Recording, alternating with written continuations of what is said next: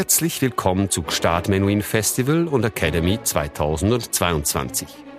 Ein paar Minuten, um mehr über unsere Konzerte zu erfahren.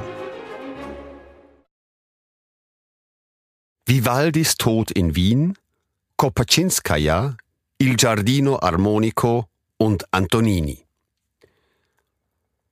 Seit Jahren erleben wir Patricia Kopaczynskaja mit ebenso ungewöhnlichen wie überraschenden Projekten. Das hier dargebotene Programm mit den historischen Instrumenten des Mailänder Ensembles Il Giardino Armonico macht da keine Ausnahme. Es lädt ein zu einem Dialog zwischen den Konzerten Vivaldis und Werken zeitgenössischer italienischer Komponisten für Violine Solo, die sie zumeist selbst in Auftrag gegeben hat. Und welche Rolle spielt Wien dabei? Die kaiserliche Metropole war, und das wird oft übersehen, der letzte Aufenthaltsort des Roten Priesters. Dort ist er 1741 verarmt und völlig unbeachtet gestorben. Beim Trauergottesdienst für mittellose Bürger im Stephansdom soll der Legende zufolge dem Knabenchor ein junger Bursche namens Josef Haydn angehört haben. Grosso Mogul Neben etwa 40 Opern, 50 Kantaten und Serenaden Nahezu 100 Sonaten und einigen Oratorien sind nicht weniger als 500 Konzerte im Werkverzeichnis von Antonio Vivaldi aufgeführt. Die meisten davon sind für die jungen Waisenmädchen des Ospedale della Pietà in Venedig geschrieben, wo der rote Priester Violine und Komposition unterrichtet. Auch wenn die Violine mit nahezu der Hälfte dieser Sammlung von Werken den Löwenanteil für sich beansprucht, setzt der Komponist dennoch beinahe alle zu seiner Zeit gebräuchlichen Instrumente ein. So widmet Vivaldi dem Fagott etwa 40 Werke, dem Violoncello etwa 30 und der Flöte immerhin noch 20. Das Concerto Il Grosso Mogul RV 208, nicht zu verwechseln mit dem Concerto Il Gran Mogul RV 431a, das erst kürzlich im schottischen Nationalarchiv wiederentdeckt wurde, widmet sich thematisch dem Hof des indischen Großmoguls Akbar. Er herrschte in der zweiten Hälfte des 16. Jahrhunderts und vergrößerte sein Reich Richtung Bengalen, Baluchistan und Kaschmir.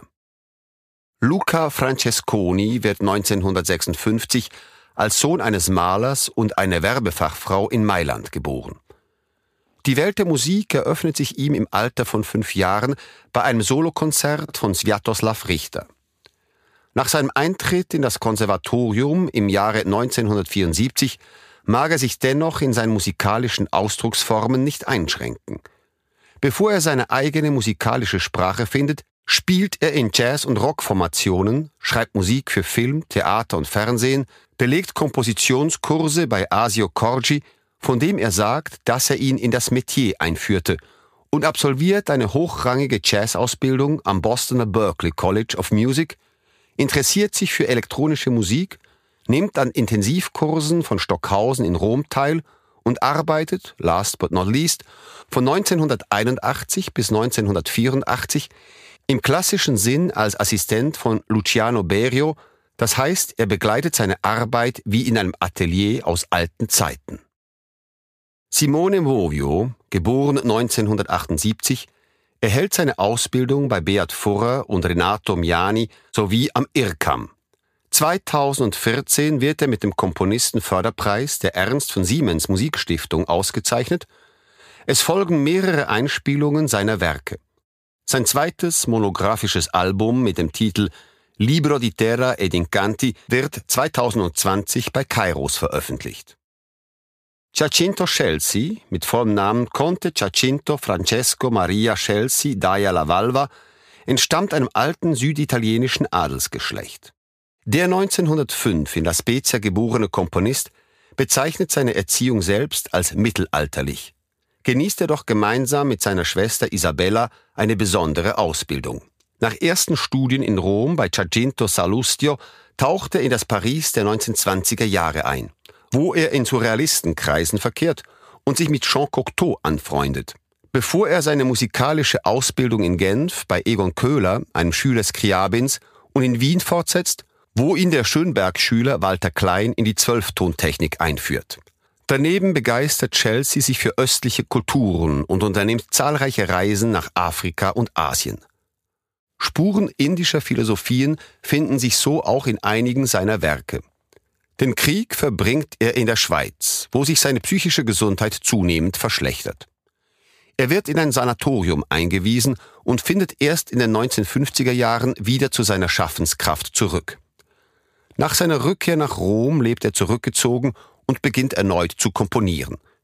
Erst in seinen letzten Lebensjahren erlangt sein Werk schließlich größere Bekanntheit, dank des Interessens der Gründer von L'Itinéraire, einer Gruppe französischer Komponisten, Tristan Murail, Gérard Griset, Michael Levinas und anderen, die sich gegen die Omnipräsenz von Pierre Boulez und des IRCAM wenden. 1988 stirbt Chelsea am Ende seines Lebens verehrt als Stammvater einer neuen Avantgarde. Der 1974 in Italien geborene Vincenzo Cataneo absolviert seine Lehrjahre in Piacenza und Mailand bei Vincenzo Balzani, Carlo Alessandro Landini, Pippo Molino und Sonja Bo und rundet seine Ausbildung bei Gérard Griset und Maurizio Sotelo ab. Innerhalb kürzester Zeit schwingt er sich in die Liga der Spitzenkomponisten seiner Generation auf. Seine Werke werden von den angesehensten Ensembles auf den wichtigsten Festivals für zeitgenössische Musik, Klangforum Wien, Ensemble Intercontemporain, Festival Présence und Donauschinger Musiktage etc. gespielt. Seit 2010 unterrichtet er an der Musikhochschule von Katalonien in Barcelona. Giovanni Sollima wird 1962 in Palermo als Kind einer Musikerfamilie geboren. Sein Vater, Elidoro Sollima, führt ihn in die Kompositionskunst ein, die er anschließend in Stuttgart und Salzburg bei Lehrmeistern wie Antonio Janigro und Milko Kellerman verfeinert.